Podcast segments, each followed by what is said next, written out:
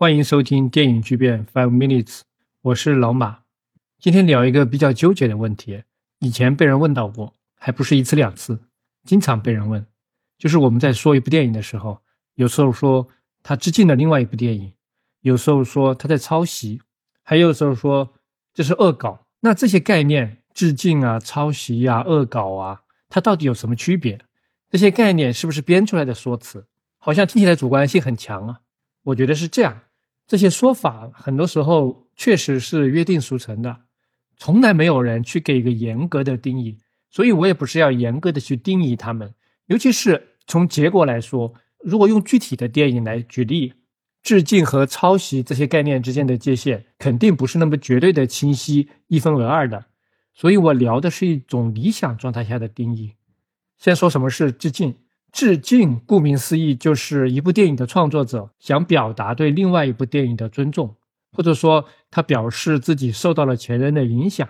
那他在自己的电影里面就使用另外一部电影用过的某个桥段、某个镜头运用的方式，可以是相似的构图或者相似的场面调度、声音处理、一个道具、一件服装，任何元素都可以算。还有别的致敬的方式，像直接把前面这部电影的画面放到自己的电影里面。或者你在台词里面提到它都可以算，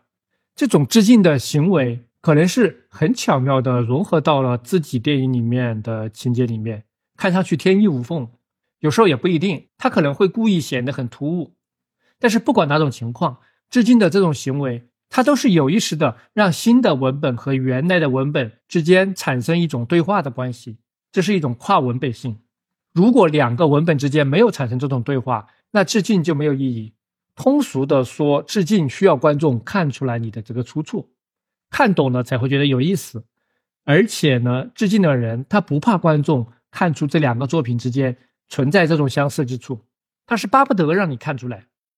对于被致敬的那部电影来说，被越来越多的后面的电影去致敬，可以强化他自己的经典电影的身份。那对于去致敬的这部电影来说，运用致敬的这种方式，通过。跟经典的文本建立联系，也可以增加自己的一种识别度吧。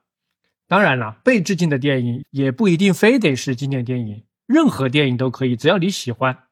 你可以选择任何电影去致敬。致敬的例子非常非常多了，比如周星驰在自己的电影里面和李小龙穿一样的衣服，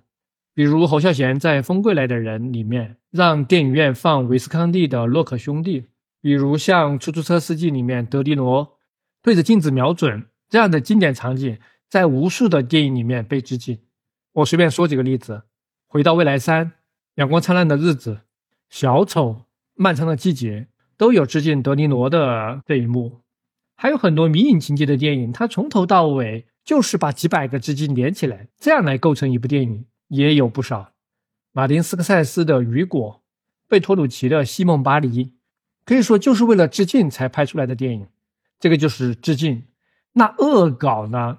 恶搞和致敬比起来，基本没有区别。恶搞其实也是一种致敬，但是它的态度不一样。致敬主要是为了表达一种喜爱和尊重，它的态度是比较严肃的。那恶搞就是用调侃、颠覆的方式来表达致敬，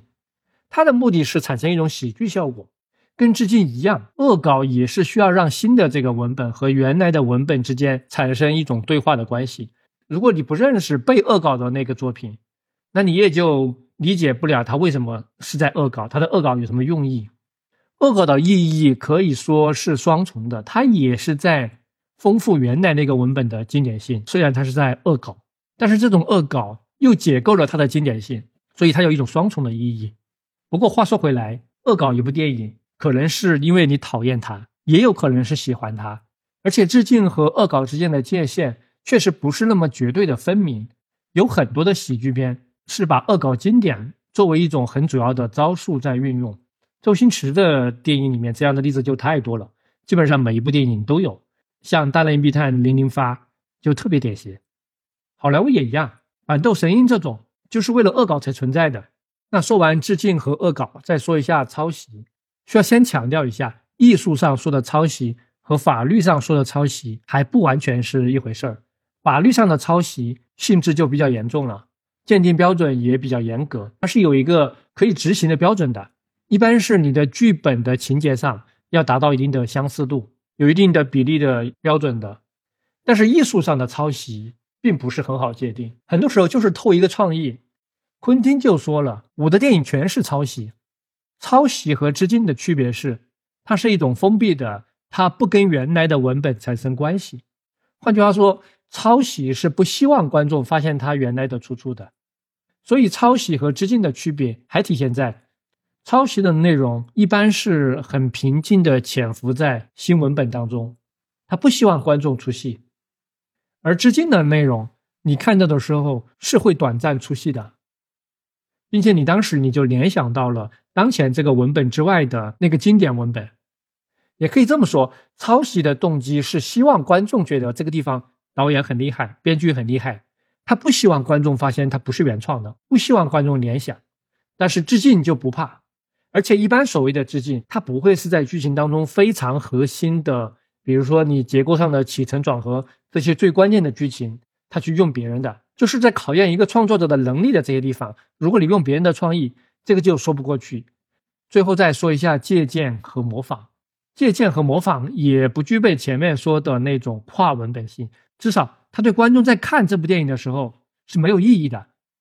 作为一个新的文本，它始终是独立存在的，但是将来研究者可以来探索，去找到艺术家创作者之间的传承的关系。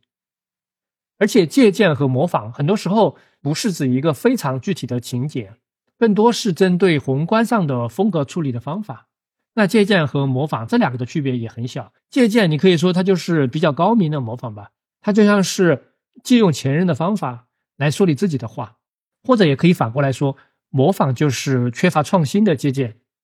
那抄袭和模仿是不是区别也不大呢？我觉得这中间的区别就主要在于。你自己付出了多大的劳动？抄袭基本上是不需要劳动的，复制粘贴就够了。但是模仿至少需要你自己重新做一遍，而且在这个做的过程当中会融入到你自己的一些想法。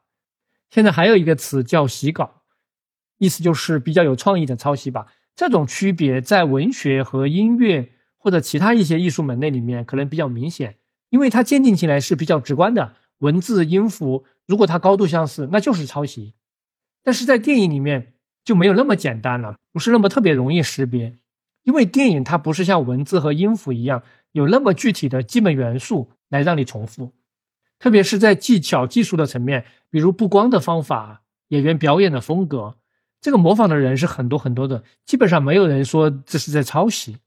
因为重新做一遍也算是自己劳动的结果吧。